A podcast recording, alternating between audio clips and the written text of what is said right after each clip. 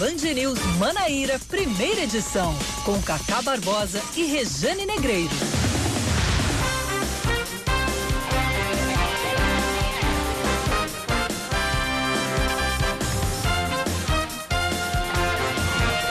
9 horas 24 minutos em João Pessoa, 9 horas 24 minutos na Paraíba. Bom dia, bom dia, bom dia. Hoje é terça-feira, é dia 24, 24 de março de 2020. Começando mais um Band News Manaíra, primeira edição comigo, Cacá Barbosa e com Oscar Neto. Bom dia, Oscar. Bom dia, Cacá. Bom dia, ouvintes da Band News. Mais um dia, mais uma edição do Band News Manaíra, primeira edição. Ontem foi com o Leandro, Isso. hoje é comigo, Cacá. Você sempre aí é na mesa comandando tudo. É o rodízio, exatamente. Enquanto Rejane está. De quarentena. De quarentena, né?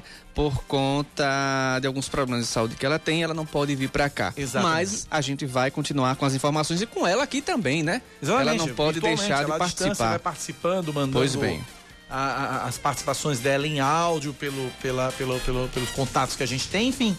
A gente vai contando sempre com a participação de Rejane Negreiros também. Vamos aos destaques desta quarta-feira, não, terça-feira. Queria muito que fosse sexta hoje, né? Que essa semana acabasse logo, né? Aliás, queria que esses dias acabassem logo. É, né? infelizmente começou agora, a gente vai ter que vai ter tocar que, o barquinho, vai ter né? Que tocar o barco, vai Exatamente. ter que tocar o barco. 8, 9 h 25 vamos aos destaques desta terça-feira, 24 de março de 2020. A Paraíba tem 227 casos suspeitos de coronavírus. De acordo com o balanço divulgado ontem pela Secretaria Estadual de Saúde, foram descartados 61 casos e apenas dois foram confirmados, sendo um na capital e outro no município de Garaci, no Vale do Piancó. Dos pacientes em investigação, 25 estão internados, sendo 11 deles em UTI. Dois laboratórios da Universidade Federal da Paraíba começam a se preparar para realizar os exames necessários para detectar o coronavírus. São o Laboratório de Biologia Molecular e o Laboratório de Endemias do Núcleo de Medicina Tropical, que ficam no Centro de Ciências Médicas da Saúde. A UFPB afirmou que está estruturando os locais, preparando a equipe responsável e avaliando quanto de insumo vai precisar adquirir. O Laboratório Central do Estado, o LACEN, foi autorizado na semana passada a realizar os testes, mas os insumos só devem chegar no mês que vem. Mais destaques para você na Band News FM. O governador João Azevedo vai sancionar o projeto de lei do deputado estadual Wilson Filho do PTB para combater fake news sobre epidemias, endemias e pandemias no estado. Quem for flagrado pode pagar multa de até R$ 10.300.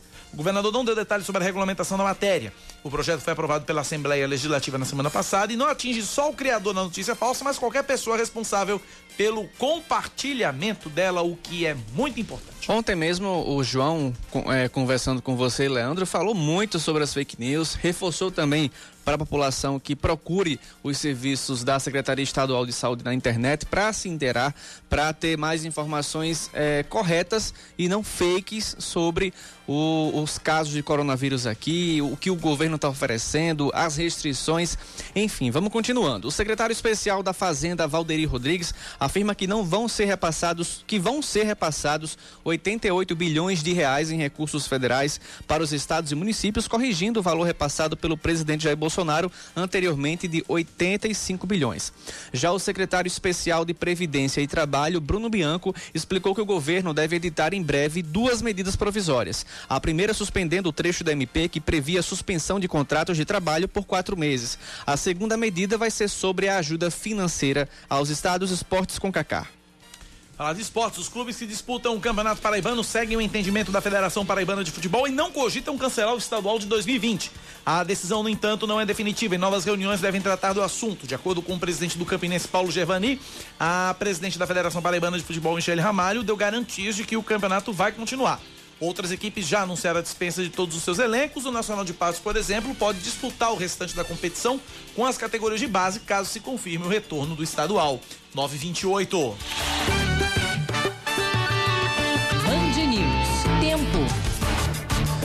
Pois bem, 9 horas e mais 28 minutos. A terça-feira em João Pessoa deve ser de sol entre nuvens pela manhã e pancadas de chuva à tarde e à noite. Nesse momento aqui em João Pessoa, muita nuvem no céu, nublado, fazendo 29 graus. A mínima pode ser de 24 e a máxima pode atingir os 32. Neste momento em Campina Grande, a temperatura é de 27 graus, mínima de 21, máxima de 32. Previsão para hoje: sol entre nuvens pela manhã e pancadas de chuva à tarde e à noite. 928 na Paraíba, 991119207 é o nosso WhatsApp para você participar, interagir e nos ajudar a fazer o Band News Manaíra primeira edição nesta manhã de terça-feira, 24 de março de 2020. 9911-9207, 9911-9207. Oscar, vamos começar falando sobre a campanha de vacinação contra a gripe, Oscar? Vamos sim. Começou ontem a campanha de vacinação contra a influenza. De acordo com o secretário de Saúde de João Pessoa, Adalberto Fugêncio, primeiramente serão vacinados os idosos e os trabalhadores de saúde que atuam na linha de frente do atendimento à população.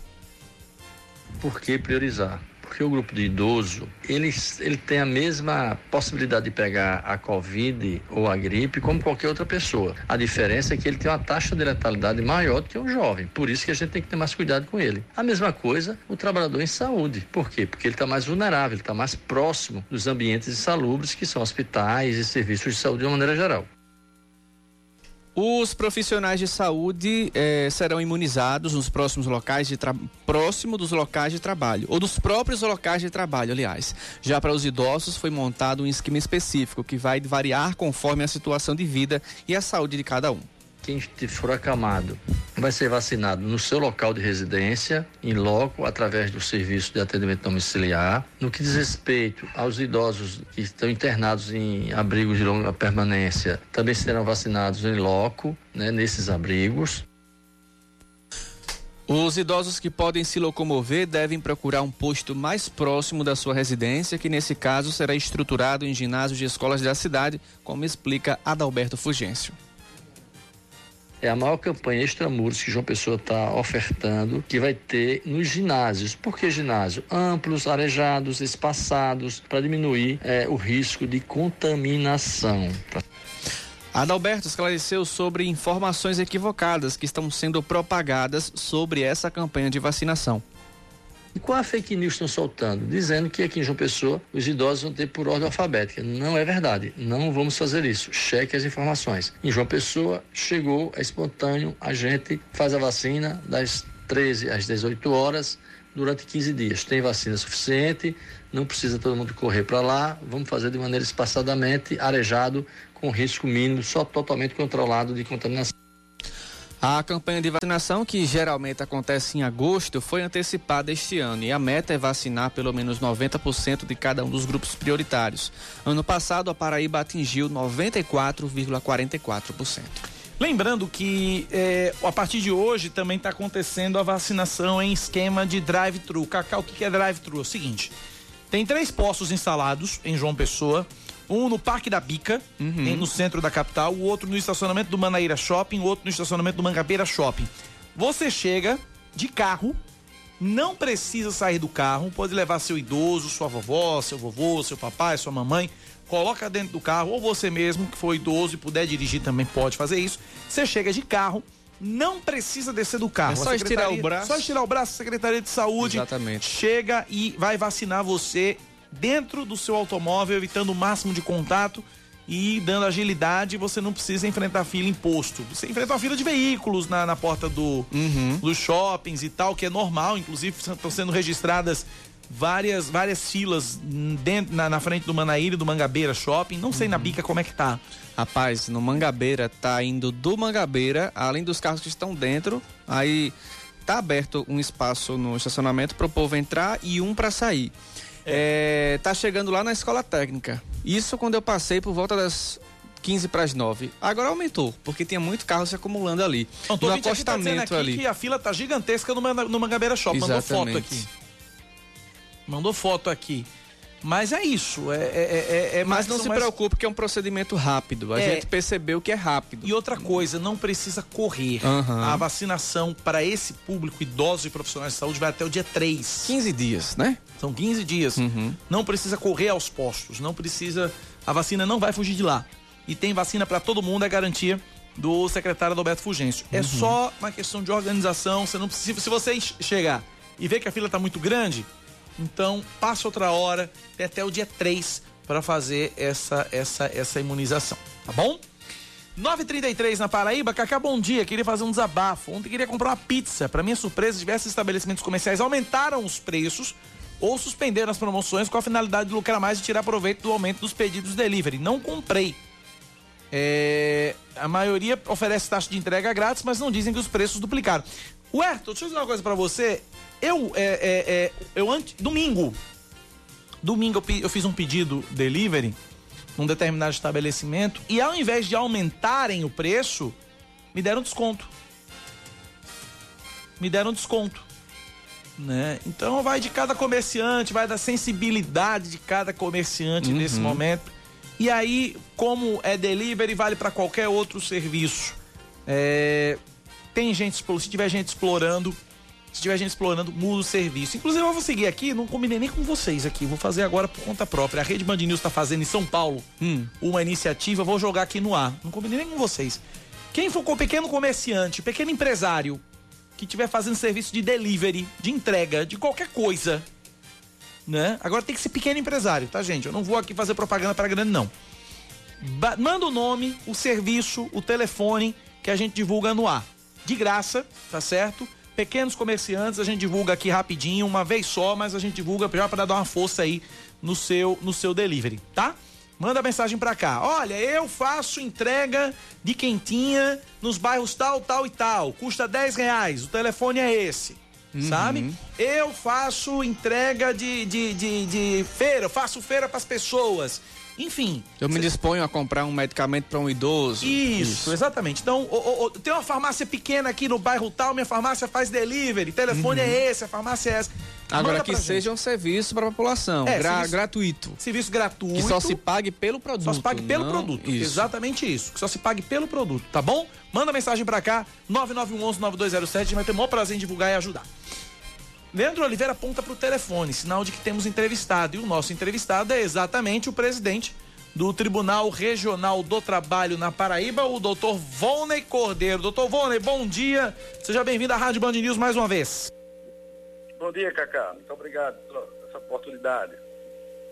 Prazer nosso conversar com o senhor, doutor Volney. Primeira pergunta que eu lhe faço é com relação a essa polêmica medida provisória é, que altera os contratos de trabalho. O presidente anunciou suspensão de contrato de trabalho por quatro meses, depois voltou atrás. Como é que o senhor está enxergando tudo isso, hein, doutor Vone? Eu sou como presidente do TRT na, na Paraíba. É, como magistrado e como cidadão, eu vejo com bastante preocupação e apreensão não só o conteúdo errado da medida provisória, como também um conjunto de deliberações do governo acerca do enfrentamento do tema trabalho nesse atual panorama.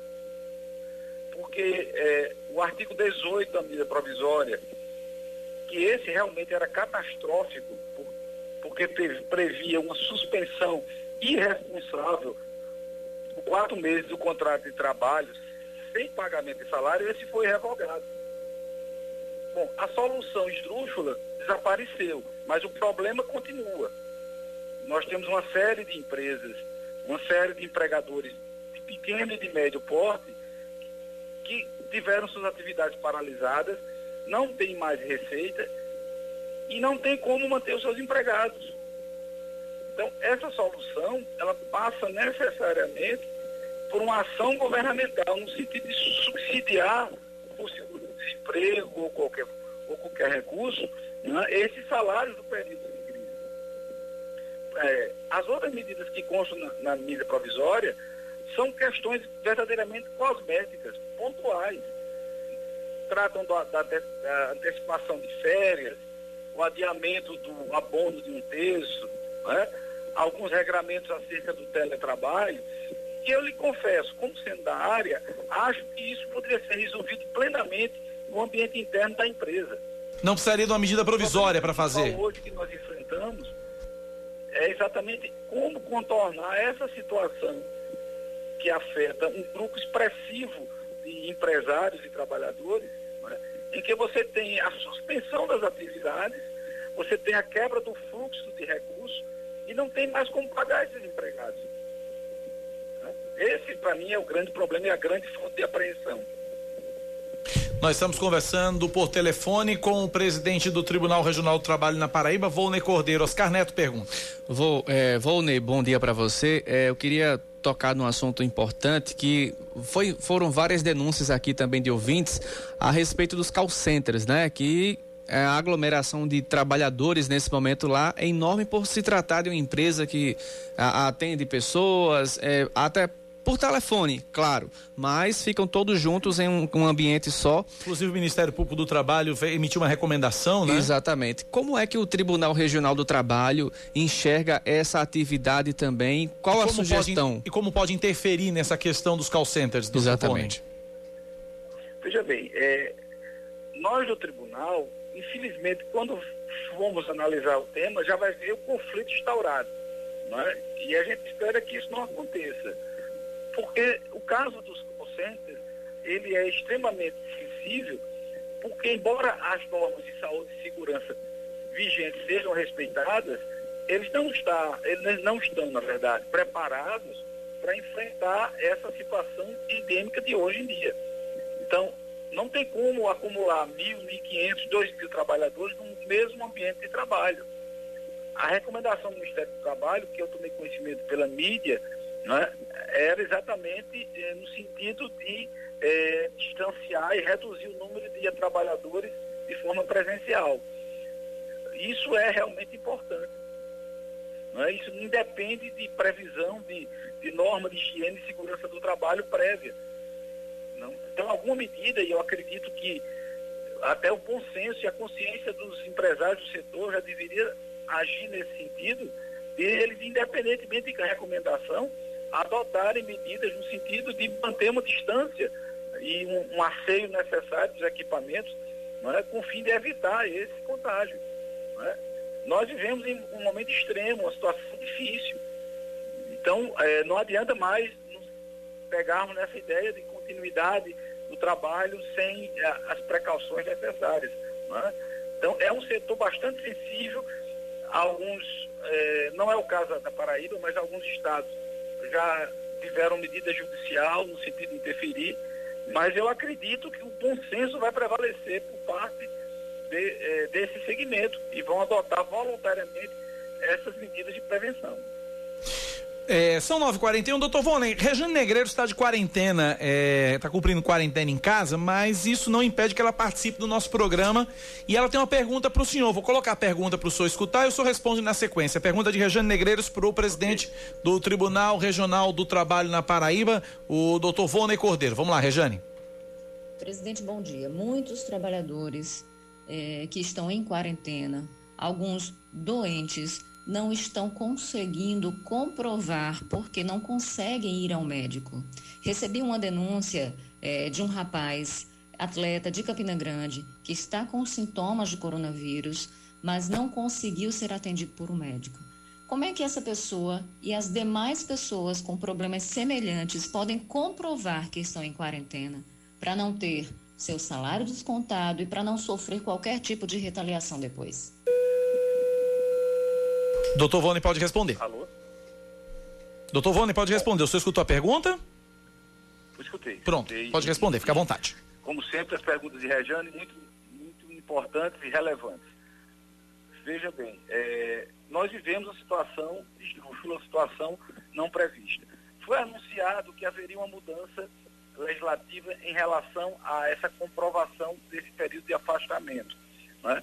Ao que me consta, não houve nada nesse ficou no campo das promessas.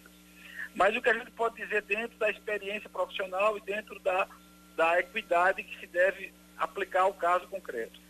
Nós vivemos uma situação de endemia. Nós vivemos uma situação de confinamento compulsório, certo? Nem, não é possível a todo trabalhador, a toda pessoa obter um respaldo médico, certo? Então, uma comunicação do trabalhador no sentido de que ele se encontra impossibilitado é suficiente. Nesse panorama, nesse quadro que nós vivemos, né, ela é suficiente para é, autorizar o afastamento. Agora, veja bem, nós temos que trabalhar no campo da boa-fé. Se posteriormente, se conseguir comprovar que alguém, que infelizmente não é o caso, não é o caso do, do ouvinte certamente, mas pode ser que alguém queira se aproveitar da situação é? e eventualmente alegue isso de forma falsa. Essa alegação pode constituir uma justa causa, se devidamente comprovada. Então, dizendo isso dentro do regime excepcional que nós estamos vivendo, uma comunicação, um e-mail, é? seria suficiente para respaldar o afastamento. Até porque, no caso de, é, é, de risco, não há como se exigir, nem é possível que o trabalhador compareça né, ao trabalho. Então, essa comunicação, mesmo sem atestado, seria suficiente. Agora, eu alerto, o empregador também, diante de um é, falseamento daquela situação, poderá incorrer numa justa causa, que nesse caso é gravíssima. Não é? Porque é o outro lado da medalha. O, o trabalhador que se aproveita da situação para obter um abono da sua falta. Então, é um terreno muito pantanoso, muito difícil, mas o que eu tenho a dizer é que nesse momento, a declaração e a notória impossibilidade de se ter acesso ao serviço médico gera presunção de veracidade daquilo que eu estou afirmando, ou seja, eu estou acometido de uma doença, que eu estou com sintomas e que eu não devo me comunicar. Né?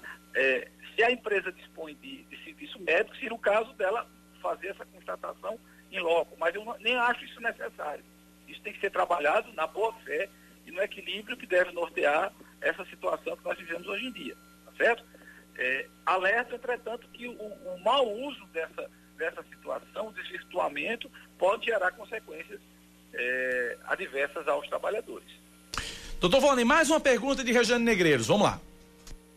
Eu queria voltar ao assunto da MP de Bolsonaro.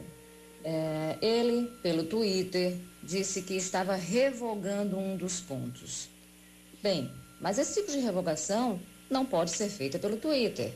Né? É, essa MP precisa ser cancelada, votada, na verdade, pelo Congresso, cancelada, e ele precisa editar uma nova MP. Significa que, até que isso aconteça, aquele ponto que foi vetado e que trata né, da suspensão do pagamento de salários do trabalhador por quatro meses continua valendo.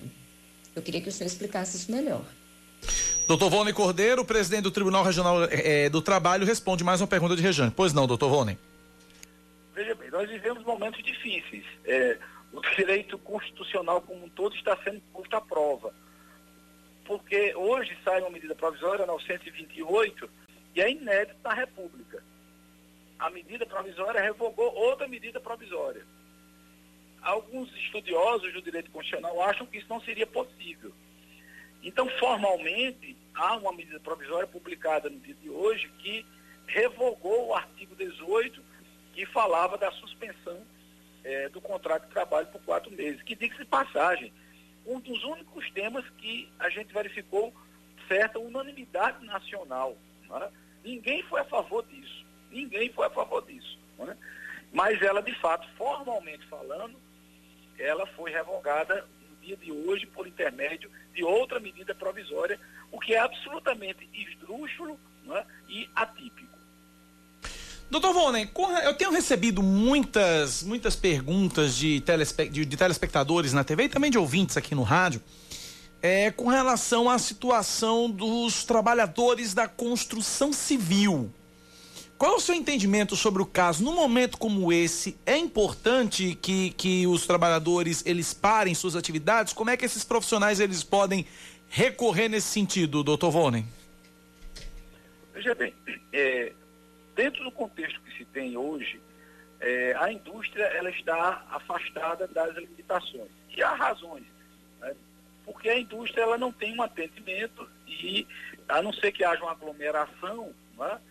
O risco de contágio é muito pequeno. Menos uma avaliação eu estou fazendo, não sou especialista, obviamente, mas, mas dentro de uma avaliação superficial do tema. O que me consta da construção civil é que parece-me que houve uma negociação coletiva é, uma, uma convenção coletiva, isso me foi informado extraoficialmente, e os construtores resolveram é, compensar os feriados futuros né, com afastamento e paralisaram as atividades. Que eu acho uma, uma atitude extremamente é, consciente e extremamente racional. Né?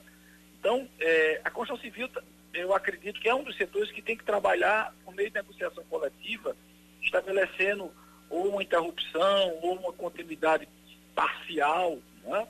mas a priori é, eu não vejo nenhum é, é, impedimento, nenhuma impossibilidade de continuação dos trabalhos.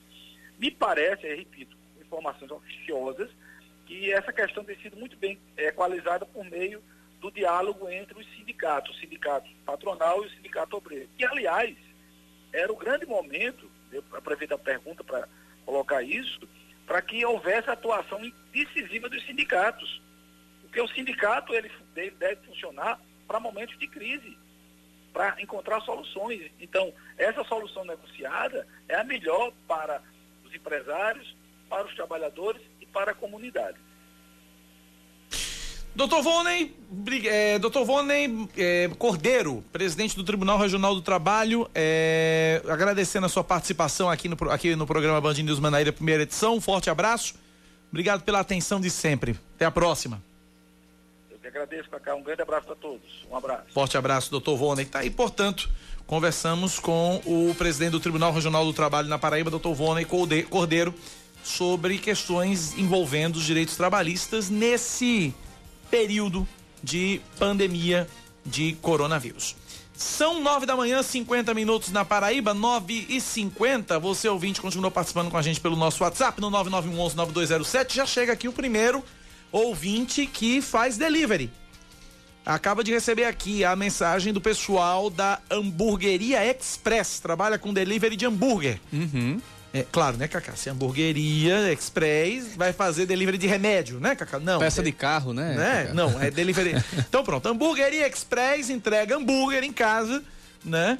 Tem a taxa é gratuita, eles não aumentaram nenhum preço, inclusive estão com promoções. É, o cardápio e o pedido podem ser encontrados no site hamburgueriaexpress.com ou no WhatsApp 998522476. 998522476, o pessoal da Hamburgueria Express, ouvindo a Band News FM e divulgando também aqui. Um hamburgão aí bacana, deve ser artesanal, presumo, né? Então, 998522476 ou no site hamburgueriaexpress.com. Se quiser ter se você ouvinte quiser ter o seu serviço de delivery divulgado aqui, é só mandar mensagem pra gente no nosso WhatsApp 9911 9207 9911 9207.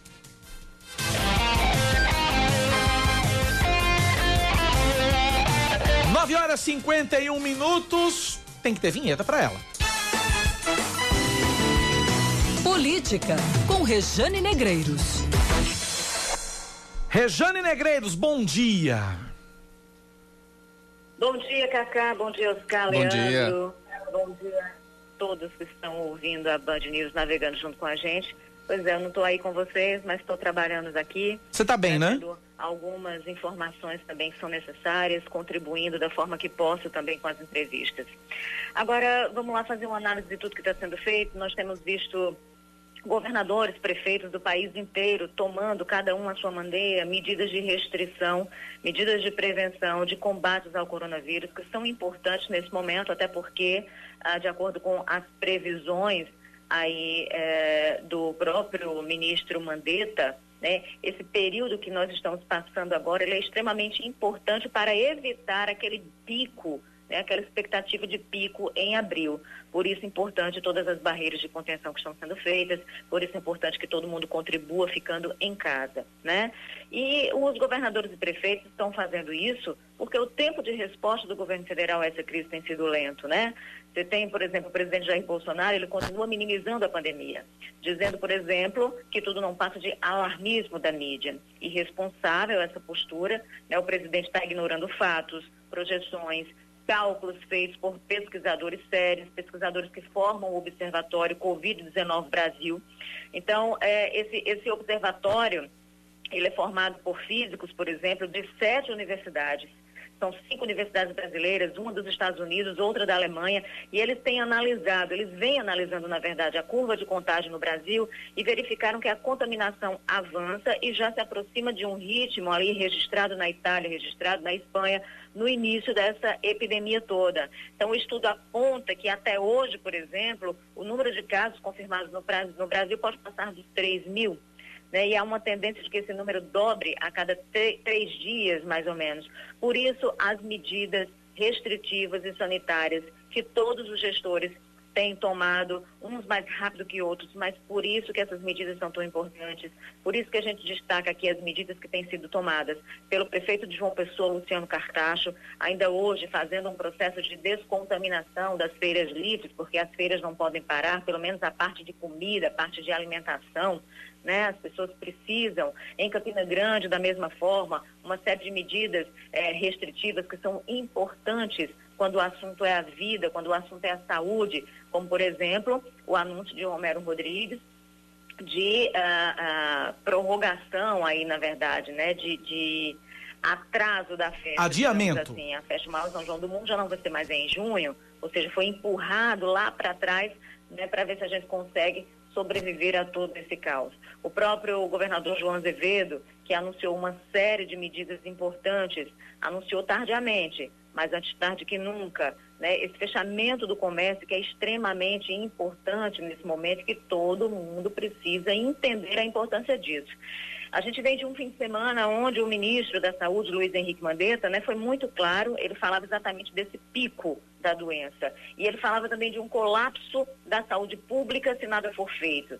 Então, a, a, a gente fica se perguntando, essas medidas são suficientes? A gente não sabe, mas as medidas sanitárias, elas são importantes, necessárias e urgentes por isso, o papel da população é importante, todo mundo ficando em casa. Por isso, é importante que estados e municípios se mexam, fazendo cada um sua parte, a parte que lhes cabe.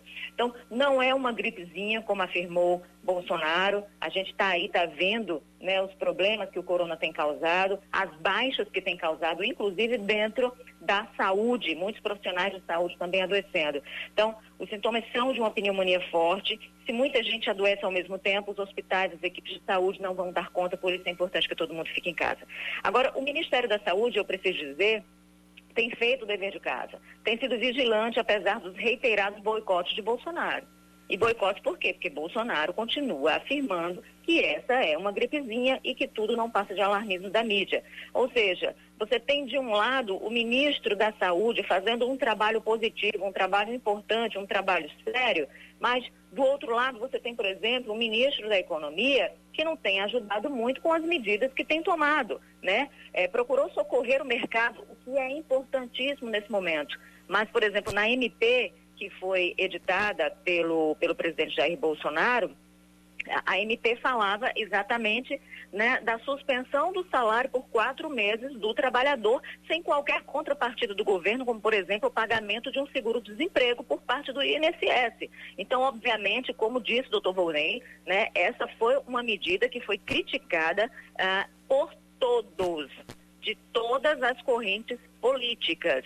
Obviamente, o presidente reviu, dadas as, as críticas, dada essa pressão toda extremamente negativa, ele refletiu, mas gerou aí uma aberração jurídica, como o Volney falou, né, doutor Volney, presidente do TRT aqui na Paraíba, porque uh, veio uma MP desdizendo a outra, revogando a outra MP sem antes passar pelo Congresso Nacional é, é uma coisa extremamente nova, isso não tinha acontecido ainda.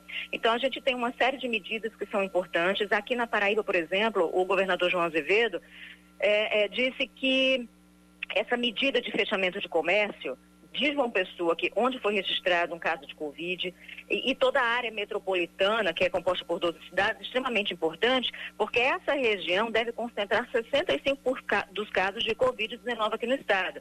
Por isso, essa medida é importante, né? Uma medida que vale também para Igaraci, onde foi registrado o segundo caso. Então, para todo mundo ficar muito atento a isso, o que, que não fecha agora? Supermercado, padaria, farmácia, posto de combustível, né? Que são aqueles serviços essenciais. A gente tem um esquema de ônibus diferenciado em João Pessoa, em Campina Grande, esquema de ônibus diferenciado né, no transporte intermunicipal, né, é, é, extremamente importante também. O governo anunciou a contratação de mais de 2 mil profissionais da saúde para atuar nessa emergência. A Prefeitura de João Pessoa também, em Campina Grande, medidas também sendo tomadas que são importantes, assim como em outros municípios. O governo ainda é, anunciou que vai ter uma reunião hoje com o Exército para ver a possibilidade de um hospital de campanha aqui, né? A possibilidade desse hospital ser instalado.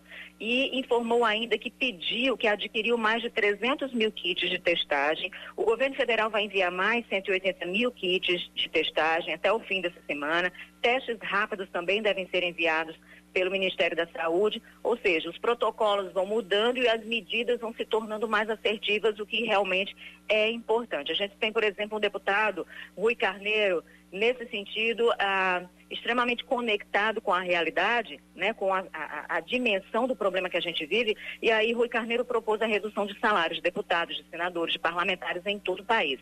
Então a gente tem aí uma série de medidas importantes, medidas de contenção, de restrição, de prevenção. É, são medidas extremas, mas necessárias para conter um inimigo invisível, um inimigo que brinca com a saúde da gente, brinca com a economia também do mundo. Então o momento de fato não é de minimizar isso, é, não é momento de críticas ações isoladas de governadores e prefeituras, né, de governadores e prefeitos, como fez o presidente. A hora pede transparência, ações conjuntas com um único objetivo: salvar vidas. Agora, a, só para concluir minha fala, ainda sobre essa história do, do da MP, né, essa MP que foi editada agora, é, que inclui esse pacotão de medidas do governo federal, é importante dizer o seguinte: a MP suspende prazos de resposta via lei de acesso à informação. Então você tem aí um claro dano à transparência, portanto, transparência aparecendo como mais uma vítima da Covid-19, infelizmente, gente. Rejane, você me ouve direitinho? Estou ouvindo lá longe, pode falar. Você tá bem? A pergunta que os nossos ouvintes fazem ah, o direto aqui. Rejane tá bem? Rejane tá em ordem? Fale com a gente, diga para os nossos ouvintes se você tá bem, se você não tá, explique para nós.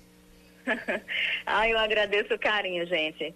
Então, eu estou bem, mas é, estou evitando né, o máximo que posso o contato com o mundo externo. Então, portanto, evitando o contato aí com os colegas, porque no estúdio a gente fica muito mais pertinho do outro, assim, porque eu faço um tratamento é, para minha imunidade. Tem um tempo que eu venho trabalhando, eu tenho algumas doenças autoimunes e faço um tratamento muito sério com corticoide, também venho de um tratamento grande é, com antibióticos.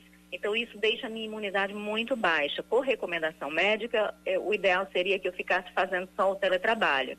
Então, eu estou fazendo o que eu posso daqui de casa, ajudando a rádio e também fazendo o primeiro plano daqui. Então, eu estou em videoconferência, em, em contato o tempo inteiro com o meu editor, Tatá.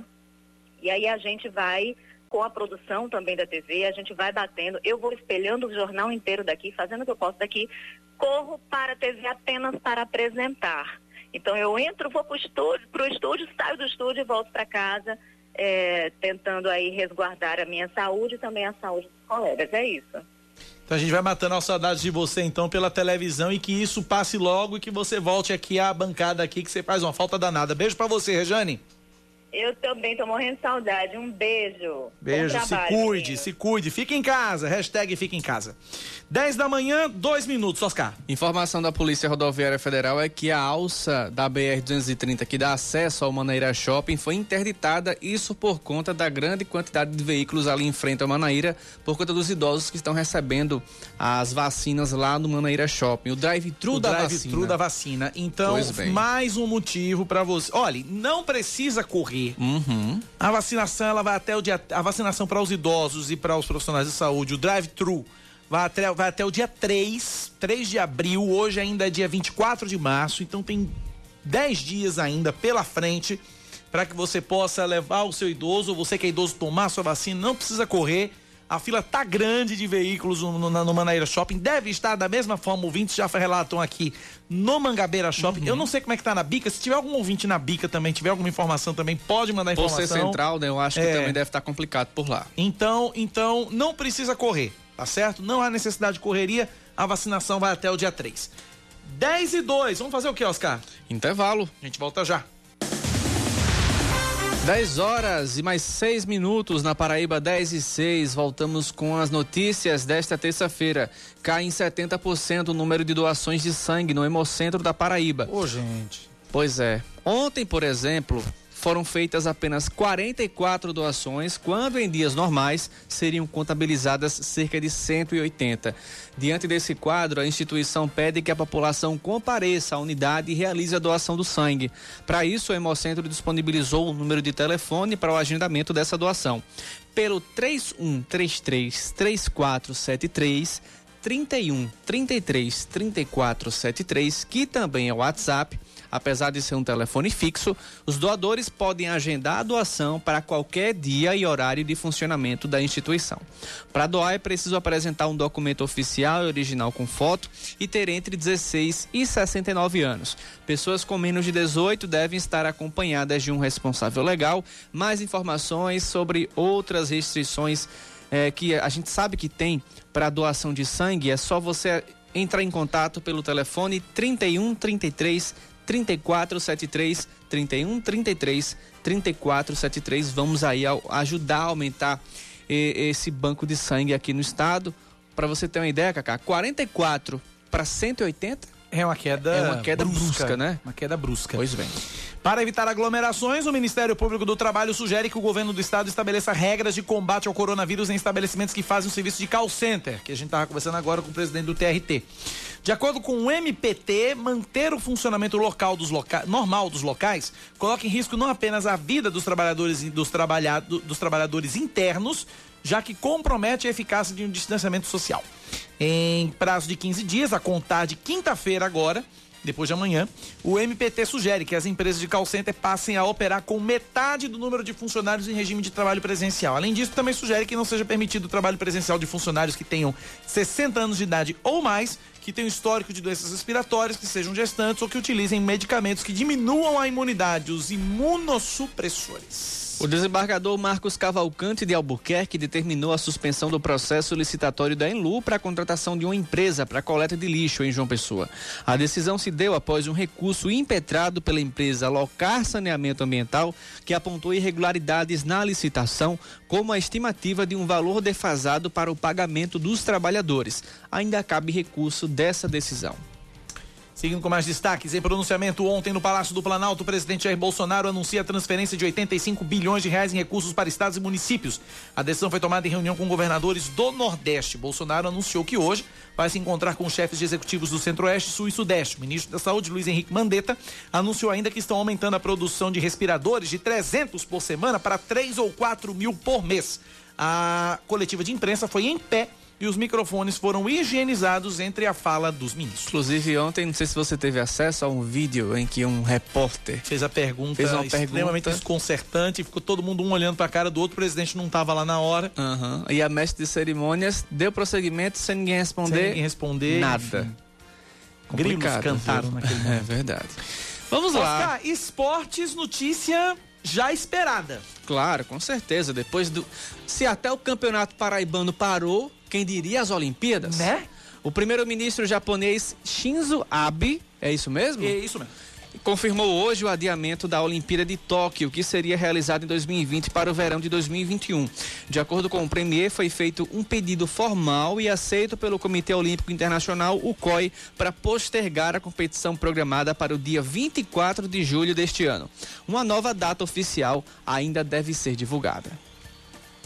10 e 10. 10 e 10 tudo, na Paraíba, 10 igual. da manhã, 10 minutos, tudo igualzinho. 9911-9207 é o nosso WhatsApp, 9911-9207, o WhatsApp da Band News FM Manaíra. Seguindo com mais informações para você, vamos falar do São João de Campina Grande. Vamos falar do São João de Campina sim, Grande? sim. Ah, o anúncio feito ontem pelo prefeito de Campina Grande, Romero Rodrigues, de adiar a festa para 9 de outubro de 9 de outubro a 8 de novembro. Primeira vez na história de mais de 30 anos que o evento vai ser realizado fora do mês de junho. O prefeito disse que a decisão foi necessária para evitar aglomeração de pessoas, prevenir possíveis transmissões de coronavírus, mas ele não cogitou o cancelamento por causa da importância econômica que o maior São João do mundo tem para a Rainha da Borborema. Vamos ouvir o prefeito Romero Rodrigues. Se for observar, inclusive, do ponto de vista econômico para a cidade, o mês de junho, o São João, representa é, um grau de importância maior até mesmo do que o mês de dezembro com o Natal. Então, ele é imprescindível para a nossa economia, para o resgate e fortalecimento das nossas raízes. A programação que já havia sido divulgada conta com shows de artistas da música sertaneja, forró e religiosa. É, Romero destaca que o adiamento pode causar alterações também na ordem dos shows. Depois de passada um pouco desse, dessa fase do coronavírus, consultando, claro, os artistas, que a gente tem que saber a agenda dos artistas para esse período, aí nós voltaremos a fazer readequação, até porque a gente tem que novamente definir o dia de apresentação de cada artista. Cada artista vai se apresentar dentro de uma programação que, que vamos restabelecer, distribuir dentro desse período, novamente 31 dias de festa, que é o que estamos propondo. Os shows privados que seriam realizados durante o período junino na cidade também vão ser adiados. A gente estava tentando aqui contato com o prefeito Romero Rodrigues para conversar conosco ao vivo e a gente não consegue completar. Se daqui pro final do programa a gente conseguir refazer o contato com o prefeito Romero Rodrigues, a gente refaz.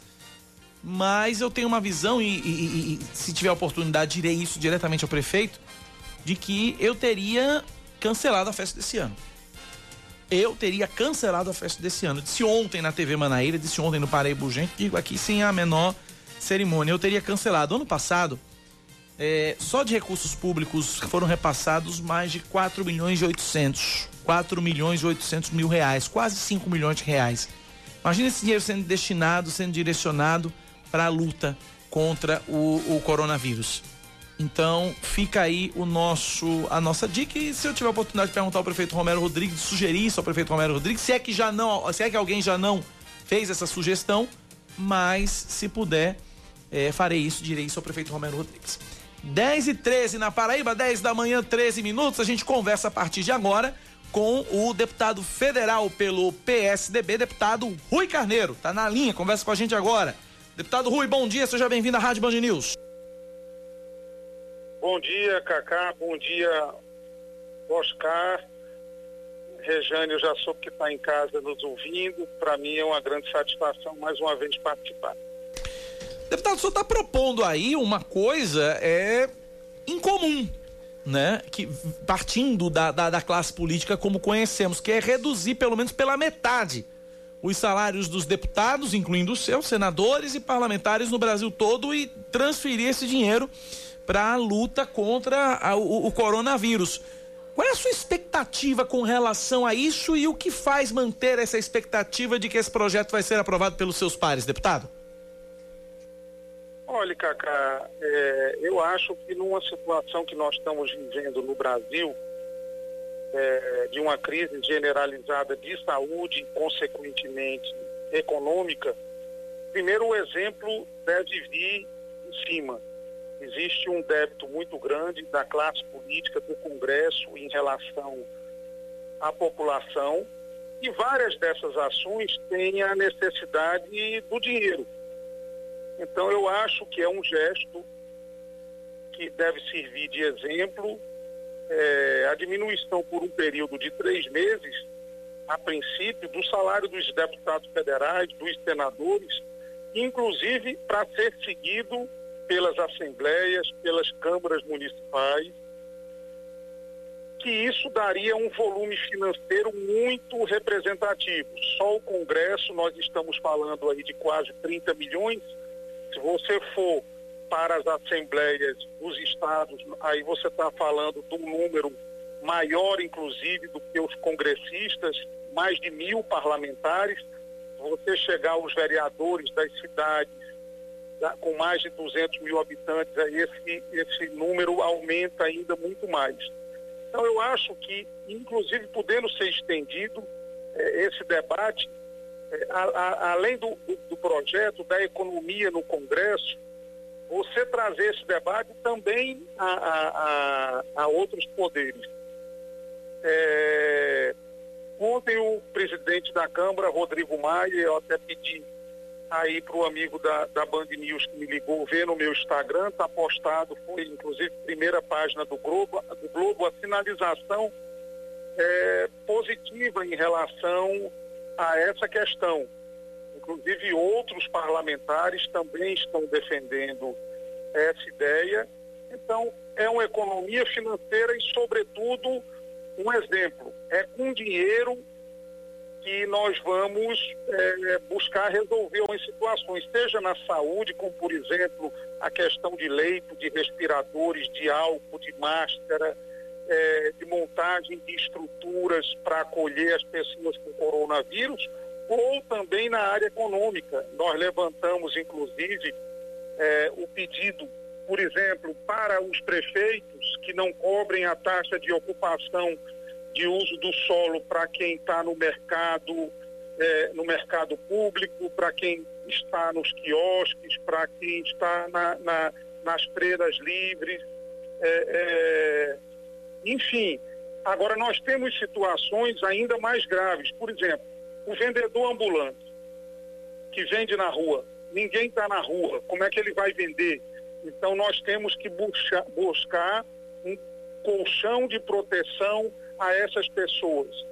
Depois você entra para a questão também da, da relação empresa-trabalhador, que tem que ser resolvida. E tudo isso está ligado diretamente à questão eh, financeira. Então, esse é um momento de onde puder se tirar, tem que se tirar, e, logicamente, é, é, o justo, correto é o governo e quem tem os maiores salários, os grandes empresários entrarem nessa conta, porque o caos social não interessa a ninguém. Agora, deputado Rui, é, pelo seu projeto, como é que se prevê a questão da transferência de recursos? Por exemplo, é, imaginemos aqui, vou jogar um número hipotético: um deputado federal ganhe 20 mil reais, exemplo, né? E aí, vamos lá, reduz pela metade, 10 mil reais de desconto. Como é que esse recurso, esse dinheiro seria transferido para os estados, para os municípios? Seria através de um seria descontado no duodécimo para os poderes é, é, legislativos? Seria uma devolução da casa? Como é que funcionaria isso na prática, deputado Rui? Não, como o orçamento foi modificado, você já tem inclusive como vou, vou lhe dar um exemplo bem claro é, as emendas parlamentares agora abriu uma nova rubrica e você teve a, a possibilidade, terá a possibilidade de, de, reavaliar a sua distribuição de emendas e eu posso colocar, como irei colocar, por exemplo, é, na rubrica Coronavírus João Pessoa, ou Coronavírus é, Campina Grande, ou Governo do Estado. A bancada, inclusive, está se organizando em relação a essa questão. Então, da mesma forma, eh, esses recursos podem ir para a, a, conta de combate ao coronavírus Brasil, que está suprindo eh, eh, ação em todo o país. Por exemplo, compra de testes do coronavírus, aí esse recurso pode servir para isso. Oscar dar um exemplo como poderia dar de álcool gel, de máscara, de respiradores, de uma série de coisas. E, logicamente, os próprios parlamentares que estão é, é, é doando o recurso, eles vão querer saber é, para onde o dinheiro foi. Oscar Neto pergunta para o deputado federal Rui Carneiro do PSDB. Rui, pegando nesse gancho, eu é, visitei agora o seu Instagram, tem um vídeo lá em um determinado call center é, em que você faz um desabafo também, anuncia medidas. Sobre isso, é, como é que tem sido a sua, a sua atuação na Câmara para proteger esse pessoal que ainda precisa trabalhar, nós jornalistas, os profissionais da saúde? Não, aí, aí nós estamos cobrando uma hum. medida porque dentro da orientação é, que existe aqui na cidade de João Pessoa, os funcionários não poderiam estar trabalhando e muito menos naquele formato. Uhum. Um, da, um, do lado do outro, é, que são aquelas cabines né, de ligação, um do lado do outro, sem a mínima proteção, é, totalmente fora da orientação é, é dos gestores públicos. Então, colocando em risco a vida dessas pessoas. É, é, esse, essa foi o intuito, esse foi o intuito é, dessa postagem. É, deputado Rui Carneiro, é, me diga uma outra questão. É, com relação às, a, a, essa, essa. O senhor falava da questão de oferecer um, um, um colchão para as pessoas mais, mais necessitadas, para as pessoas que mais precisam. E aí tem o projeto de lei do presidente, do governo. Muita gente pergunta, muitos ouvintes perguntam com relação a essa iniciativa de dar 200 reais para as pessoas é, como, como uma ajuda de custo, um auxílio de custo. Está com um projeto de lei? Qual é a sua expectativa com relação a essa, a, a, a, a essa tramitação aí na, na Câmara e, no, e no, no, Congresso como um todo, deputado? Esses projetos de, de ajuda é, não terão nenhum problema em passar. Na verdade, quando a gente votou a situação de emergência, você flexibilizou o orçamento e flexibilizou o teto. A grande decisão que o governo tem que tomar e titubeou no dia de ontem, por exemplo, é essa relação, é essa relação do, do, do empregado com o trabalhador. O governo tem que entender, assim como outros governos de outros países do mundo entenderam, que o governo vai ter que entrar financeiramente nessa operação. O que é que eu quero dizer com isso? Cacá tem um restaurante, o restaurante está fechado, as pessoas estão liberadas. É natural que o restaurante não consiga ficar pagando os salários das pessoas é, sem elas estarem trabalhando, até porque você não está com o restaurante funcionando, não está vendendo comida. E aí o governo tem que entrar também na participação dessa conta. Em virtude disso, inclusive, é, é que o governo flexibilizou o orçamento em termos do, do teto de gastos. Então, é essa equação que o governo tem que buscar. Então, a medida provisória chegou deixando, vamos dizer assim, a bomba só no colo de Cacá, o dono de, do restaurante, e os funcionários. E essa conta não vai fechar, inadministrável. Essa questão apenas de dizer, olhe, o funcionário não vai ser demitido, o, o trabalhador vai, vai, vai ser apenas suspenso do contrato de trabalho, tudo bem. Isso aí na teoria do cidadão não perder o emprego, ok, tudo bem. E como é que ele vai sobreviver? Esse é que é o gargalo dessa relação que, que é importante colocar isso, que é gigante em todos os países, que é a empresa e o trabalhador. Conversamos, portanto, com o deputado federal Rui Carneiro, do PSDB. Deputado, obrigado pela participação, um forte abraço. Eu é que agradeço a oportunidade e estou à disposição de vocês. Um forte abraço, deputado. 10 da manhã, 24 minutos, intervalo, a gente volta em instantes. 10 e 27 uma decisão liminar da Justiça da Paraíba emitida ontem à noite obriga a concessionária de energia elétrica no estado a suspender os cortes por falta de pagamento. A determinação foi motivada por um, medido, por um pedido da Defensoria Pública do Estado da Paraíba e só tem validade para o município de João Pessoa durante o período em que estiver vigente o decreto estadual que estabelece calamidade pública devido ao coronavírus. Ainda de acordo com a sentença, além de não cortar a energia dos consumidores inadimplentes, a concessionária deve religar todas as unidades que eventualmente tiveram suspenso fornecimento após o decreto do governo do estado. Caso a decisão não seja cumprida, o juiz Carlos Eduardo Leite Lisboa estabeleceu multa diária limitada a 10 dias no valor de 5 mil reais por consumidor. Deixa eu entender, não pode cortar e quem tiver com ela cortada pode ser religada. Dentro do período do decreto. É, do decreto. Ou seja, se o cidadão está em casa nos ouvindo, teve energia cortada depois da publicação do decreto, uhum. a energista tem que ligar. Uhum. Cacá foi antes do decreto. Vai continuar sem energia até que pague. É verdade. Tá? Então é só no período e, e, só no período em que estiver em vigor o decreto, somente nesse período. E foram, aí João Pessoa foram apenas. quantos dias, Cacá? 90 dias foi? Ou, ou, ou, menos? É porque ele, ele estabeleceu um bocado de prazo, né? É. Prazo para isso, prazo para aquilo. Mas enfim, vamos continuando. Vamos continuando. Os estudantes que fazem parte do projeto de intercâmbio Giramundo e que estão fora do Brasil neste momento devem continuar nos países onde estão. Ao todo, 230 alunos inscritos estão na situação e tiveram as aulas presenciais suspensas. Os únicos com perspectiva de voltar ao Brasil são 10 estudantes que estão em Portugal. O retorno deve ser agora em março e as medidas de segurança estão sendo tomadas. Em virtude dos episódios de aglomeração do fim de semana, incluindo os registrados em feiras livres, a Prefeitura de João Pessoa decidiu limitar o funcionamento dos mercados públicos. A partir de agora, apenas frutas e verduras podem ser comercializadas. Os mercados e feiras foram liberados para funcionar parcialmente porque constituem serviços essenciais de abastecimento e que não podem parar de atender a população. A Advocacia Geral da União pede ao Supremo Tribunal Federal a suspensão das mudanças nas regras de concessão do benefício de prestação continuada, o BPC. A AGU alega que a pandemia do coronavírus é mais um fator a afetar o orçamento da União. O BPC é pago pelo governo federal a idosos acima de 65 anos e pessoas com deficiência que não conseguem se manter sozinhas. No último dia 11, o Congresso Nacional derrubou o veto do presidente Jair Bolsonaro e aumentou a renda familiar para obter o benefício, o que eleva o número de beneficiários. Esportes, os amistosos de despedida do ex-jogador Marcelinho Paraíba são adiados em meio à pandemia do coronavírus. 13 Esporte Recife estavam combinando duas partidas.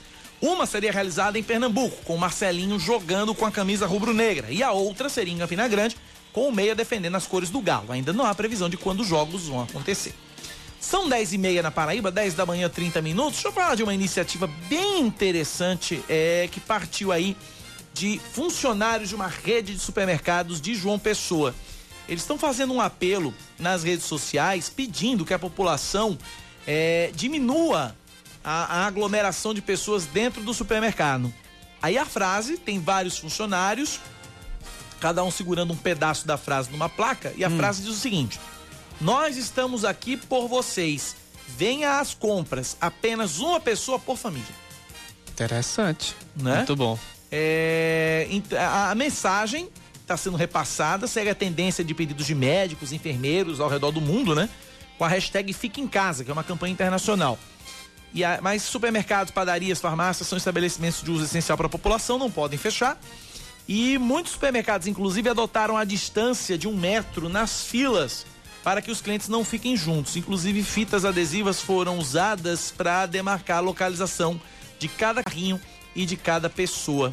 Isso nessa rede de supermercados aqui. Então fica o apelo para você que quer ir ao supermercado, precisa ir ao supermercado, vá. Ok. Mas somente se for necessário e uma pessoa por família. Deixa o povo em casa, não é passeio, entendeu? Porque as cenas lamentáveis que vimos aqui em algumas redes, redes atacadistas de varejo aqui em João Pessoa foram realmente lamentáveis novamente, porque as filas estavam saindo no estacionamento. E não, primeiro, que não há risco de desabastecimento. Segundo, que não é o apocalipse, não é o Armagedon para todo mundo socar alimento dentro de casa Verdade. sem necessidade. E terceiro, que é o egoísmo, né? Que tomou parte de tomou conta de boa parte da população, porque se você tira um alimento de lá, vai faltar para alguém que vai comprar lá como foi um discurso aí é, de, de, um, de, um, de um cliente lá em São Paulo, que ele subiu num carrinho e disse: Minha gente, que loucura é essa? Tem gente que vai receber dinheiro ainda dia 5 e quando chegar aqui não vai ter nada para comprar. O que é essencial. Tem gente estocando papel higiênico em casa. Qual é a necessidade Deus, é. de estocar papel higiênico em casa? Eu não vou nem dizer qual é a necessidade, todo mundo sabe a é funcionalidade claro, é, do, a, do papel haja, né? higiênico. Exatamente. Haja, né? Isso. pois haja. Haja, né? Haja mesmo. Haja mesmo.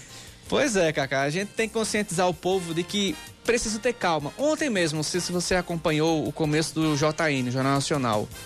Não, não, não vi. O Bonner pediu calma. Ele disse, gente, antes de começar aqui as reportagens, vamos, vamos pedir calma, vamos parar um não, pouco. Não, não vi. Foi.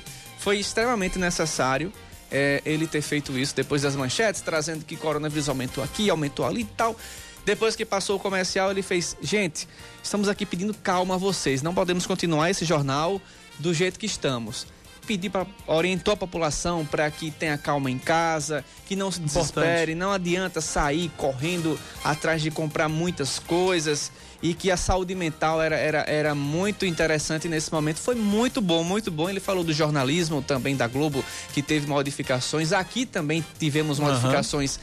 para que a gente possa é, tentar diminuir esses casos, a contaminação. Vários, vários empregados daqui, o pessoal com mais de 60 anos, foram estão trabalhando tá em mais, casa a gente tá agora. praticamente mais da metade da equipe trabalhando de casa. Exatamente. São microfones higienizados todos os dias. Profissionais, mesmo que não estejam no grupo de risco, estão em casa também para ajudar nessa produção. Enfim, foi, foi basicamente nisso. Ele e a Renata Vasconcelos passaram, acho que, 10 minutos tranquilizando o povo. E é esse é o nosso papel. Esse é o nosso esse papel, é o nosso informar sem causar pânico, sem causar desespero sem causar. Porque uma informaçãozinha assim errada que a gente dá é uma loucura, É uma Cacá. loucura, é Sabe o que eu lembro?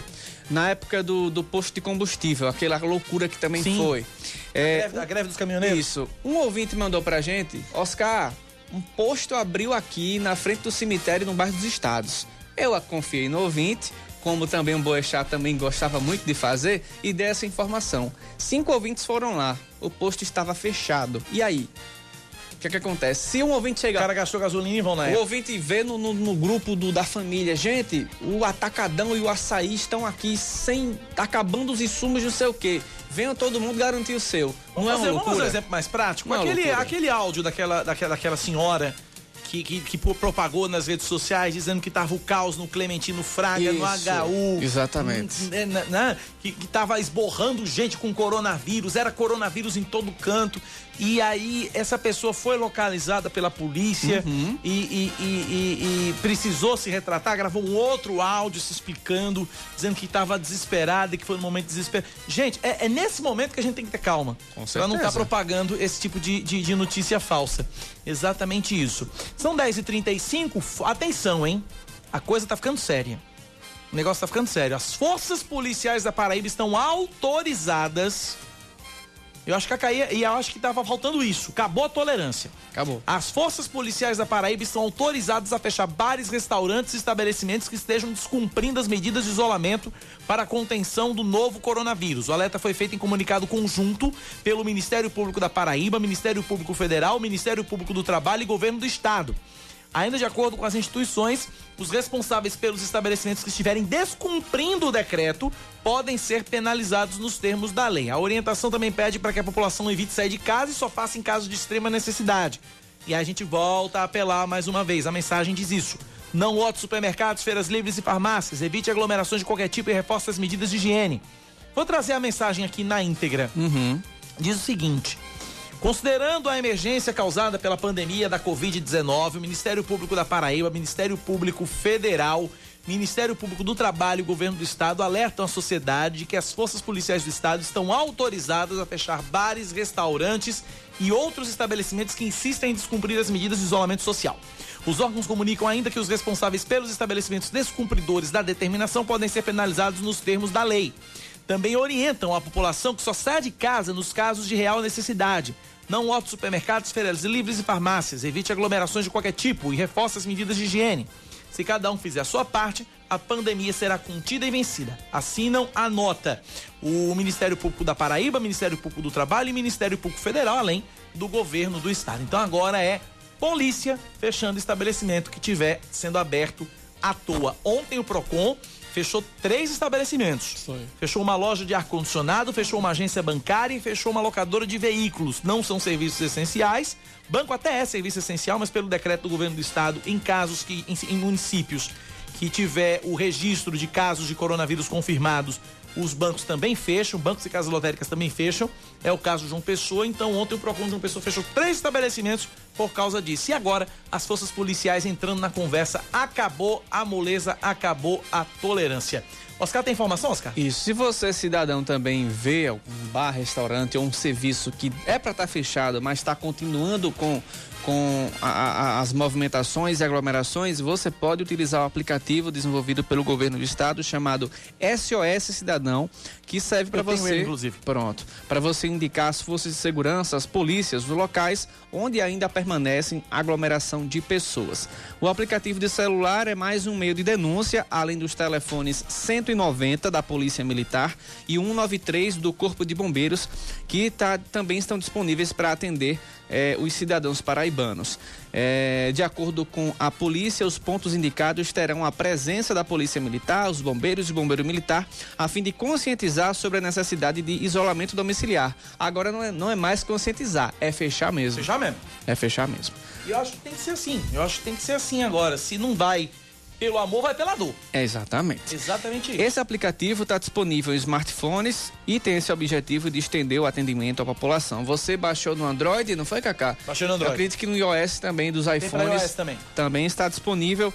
Então é isso, você também faça a sua parte, você dono de estabelecimento que pensa em abrir, ah, tá calmo, não vou deixar aglomerar. Não pode. Não pode. Não pode, não, Não pode, não pode deixar que essa contaminação do, do coronavírus aumente aqui no estado, que todo mundo sabe que o vírus está aqui sim. 10h39, intervalo? Intervalo, a gente volta já já.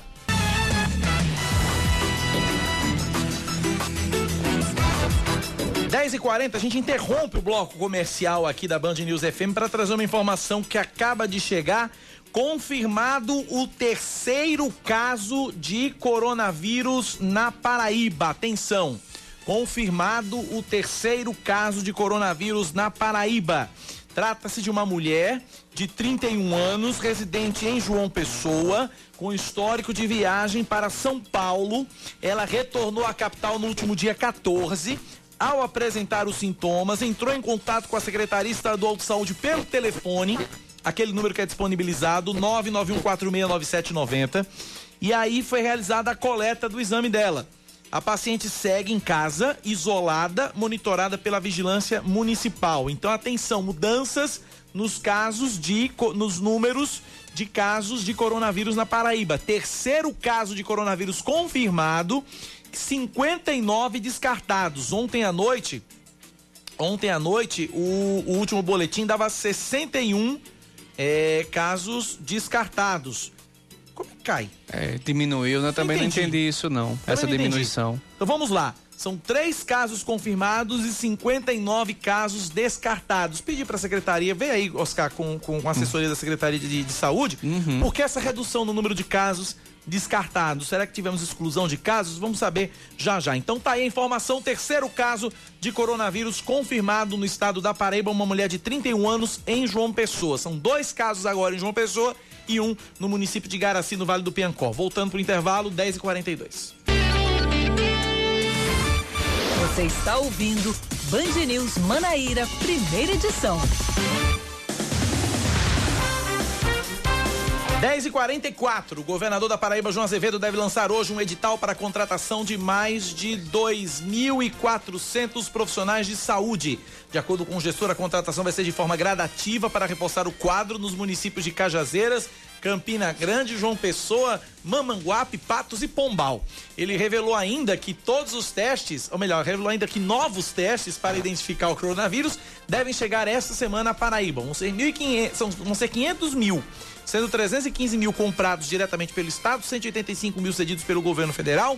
Atualmente, os exames estão sendo enviados para o Instituto Evandro Chagas, em Belém do Pará, o que está exigindo um maior tempo de espera. Ainda de acordo com o João Azevedo, outras medidas devem ser anunciadas nos próximos dias, reforçando confirmação do terceiro caso de coronavírus na Paraíba. Uma mulher em João Pessoa é a terceira é, paciente com coronavírus está em, em, em, em, isolamento domiciliar, ou seja, está isolada em casa em tratamento. Oscar. O Procon de João Pessoa fecha três estabelecimentos que abriram mesmo após o governo do estado decretar o fechamento. E dentre os locais fechados está uma agência bancária, uma locadora de veículos, para quê? Que não tem ninguém saindo de casa e bancos são considerados essenciais, mas estão inclusos no decreto. E o atendimento presencial deve ser somente pelos caixas eletrônicos e o atendimento, além do atendimento pelo, pelos aplicativos, pelos internet aplicativos. bank e, enfim, pela internet. A campanha de vacinação contra a gripe em João Pessoa agora conta com três pontos de drive-thru, ou seja, quando o atendimento é feito dentro do carro. Além dos 68 postos já instalados em ginásios de escolas municipais, a população idosa já pode receber a vacina dentro do veículo. Os postos em drive-thru funcionam das 8 da manhã ao meio-dia e de 1 às 4 da tarde no Parque da Bica e nos estacionamentos dos shoppings Mangabeira e Manaíra.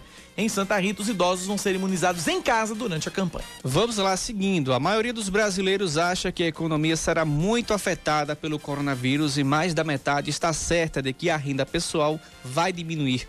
O estudo feito pelo Instituto Datafolha mostra ainda que 46% dos entrevistados acreditam que poderão trabalhar de casa no período de isolamento.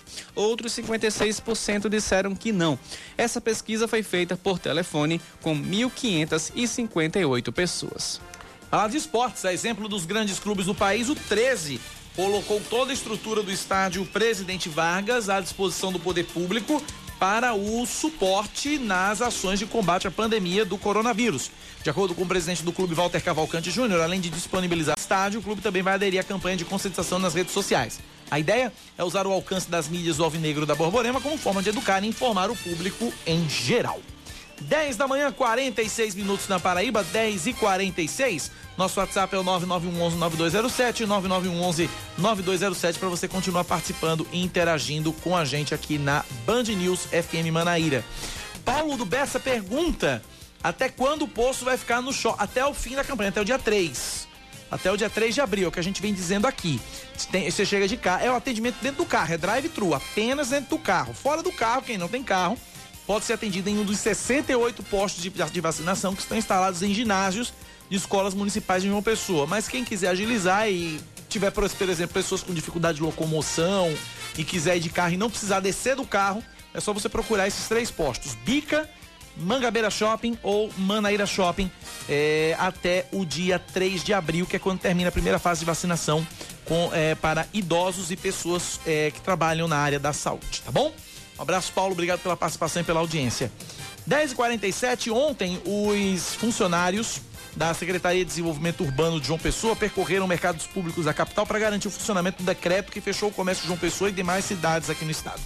O secretário da pasta Zene de Bezerra explica que nos estabelecimentos podem ser vendidos apenas frutas, verduras, itens essenciais de alimentação e carnes. Primeiro é garantir o decreto, o funcionamento do decreto é, do prefeito Luciano Cartacho. Aqui os mercados é, vai funcionar hortifruti, é, produtos perecíveis, carne, queijo, aves.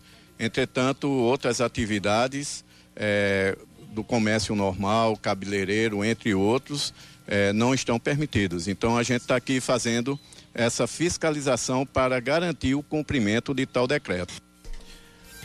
Quem teve que fechar as portas teve, precisou improvisar um cartaz à mão mesmo, informando que a disponibilidade apenas é para entrega. A fiscalização está verificando também a oferta de álcool em gel para funcionários e clientes.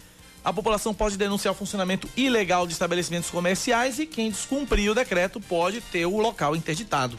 Em relação a shoppings e centros populares administrados pela SEDURB, aqueles que descumprirem as determinações do decreto que o prefeito editou, evidentemente que aí a gente vai ter uma ação mais coercitiva, eh, podendo inclusive fazer a interdição eh, daquelas unidades. E agora, com a polícia autorizada a intervir e a fechar os estabelecimentos na Paraíba, então realmente é uma situação que tende a, a, a se é, agravar, que é a questão dos estabelecimentos comerciais abertos. Né? Não, não, dá mais, não dá mais para manter é, estabelecimento que não é essencial, tá aberto, tá, tá, está com as portas abertas. 10h49 na Paraíba, hora dele. Esportes com Yuri Queiroga. Yuri Heisenberg Queiroga de Oliveira Costa. Bom dia pro senhor. Diz aí, Cacá, tudo bem? Bom dia, bom dia para você, para Oscar Neto, para todo mundo que está acompanhando a Band News FM Manauíra, neste dia que já entra para a história, porque é o dia em que foi, pela primeira vez na era moderna, adiada a realização dos Jogos Olímpicos. O que não é surpresa para ninguém, né, Yuri? Porque a, a, a, o cenário atual já, já, já dava o caminho para que isso acontecesse, foi apenas uma confirmação, né, Yuri? Então, faltava só a confirmação por parte do COI, por parte do governo japonês, dos organizadores da Olimpíada. Não há, não há nenhum clima para a realização de Jogos Olímpicos nesse ano, mesmo que você pense, pensasse em fazer ali para outubro, para novembro, para fora do período que a OMS considera que o mundo ainda esteja em pandemia. Mas não há. A maneira mais. A medida mais cabível era o adiamento mesmo. Se não, o cancelamento você, o COI mesmo, ele, quando começou a, a estourar o número de casos do corona, é, houve quem falasse ali num cancelamento e já passar direto para 24, para 2024, mas não. É, o pessoal disse, não, a gente tem compromissos assinados, a gente pode adiar, mas não cancelar. Foi o que aconteceu. Os Jogos Olímpicos de Tóquio, Jogos Olímpicos e Paralímpicos foram adiados para 2021 e não tinha nenhuma outra coisa a fazer que não reprogramar os jogos. Porque você vai dar tempo das seletivas acontecerem, vai dar tempo do mundo minimamente se recuperar dos estragos que estão sendo causados pela, pela Covid-19 e vai continuar honrando os compromissos assinados com o Tóquio.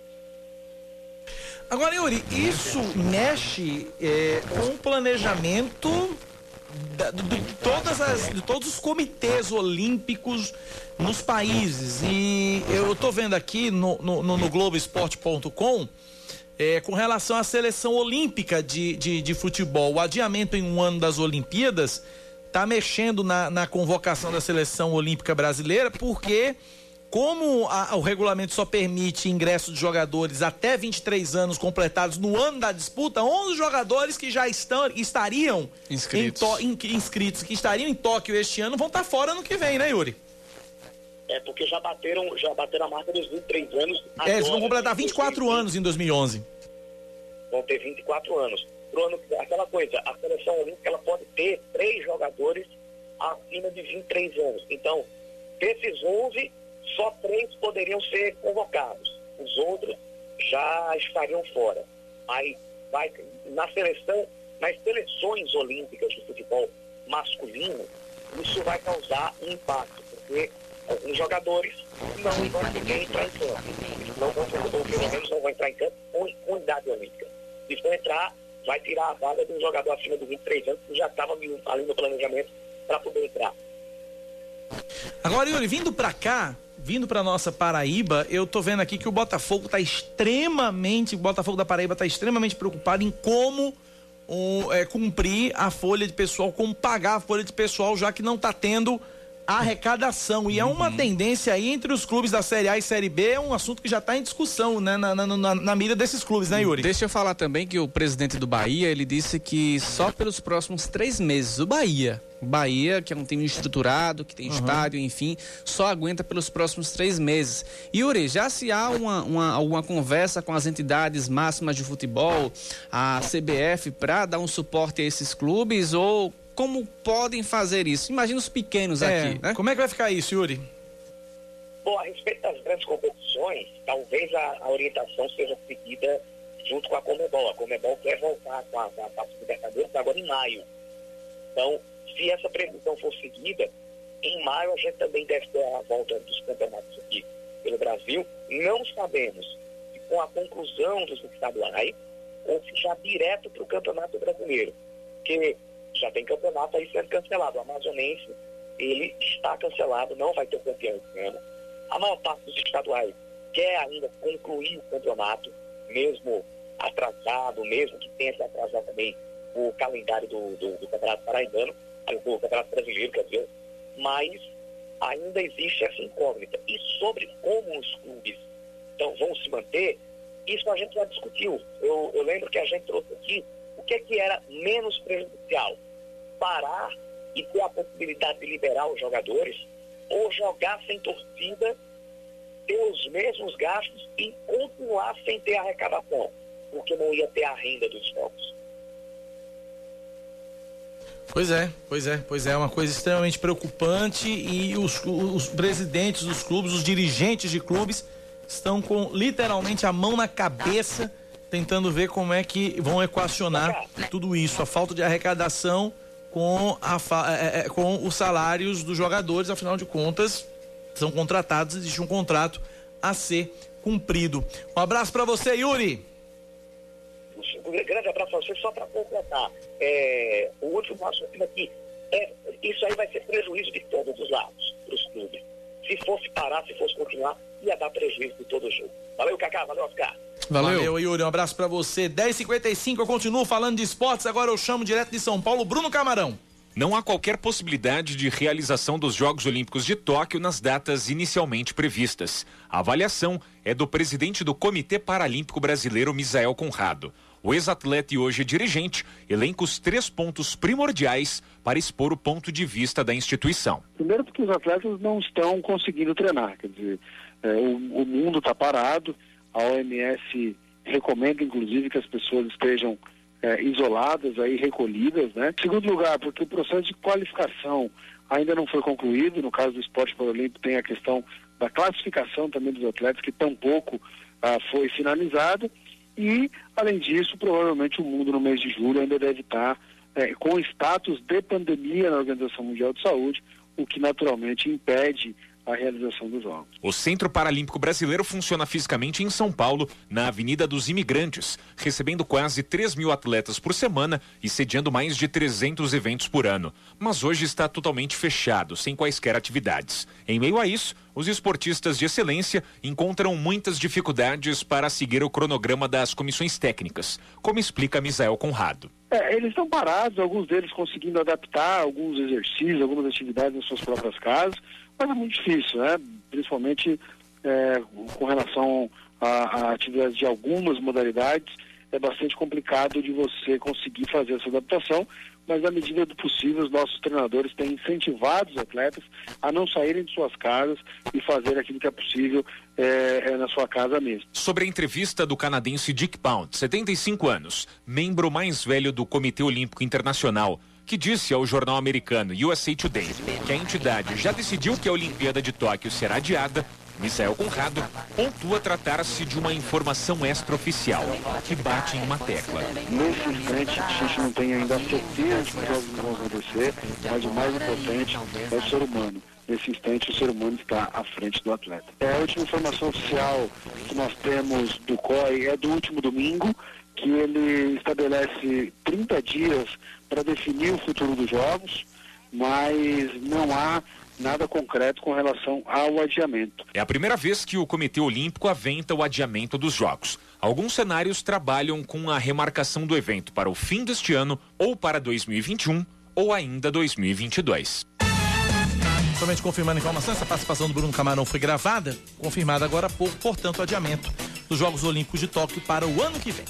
1058, Oscar, você falou com a assessoria da Secretaria de Saúde com relação a esses números, que eu achei estranhos, né? Eram, eram 61 descartados ontem, aí caiu para 59 hoje. Exatamente. É, a assessoria informou que, como a gente vinha acompanhando essa crescência, né? Dos números de casos descartados, eram 20, 40, 61 e de uma hora para outra diminuiu para dois, diminuiu dois casos, voltou para 59.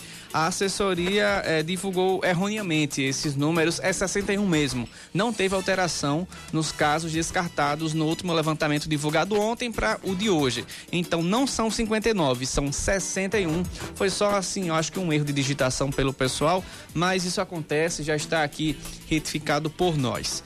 10 e 58 sim. Inclusive, eu quero, eu quero nesse momento aqui parabenizar a Secretaria de Saúde do Estado Com da certeza. Paraíba, a assessoria do, da Secretaria. Vou dar o um nome aqui, vou dar o nome aos bois, a nossa querida Flaviana. Flaviana sempre atenta, sempre ligada, sempre nos, nos abastecendo de informações Uhum. para que você, ouvinte, também saiba disso. Se as informações chegam até nós, imprensa, é porque existe uma assessoria de comunicação eficiente por trás.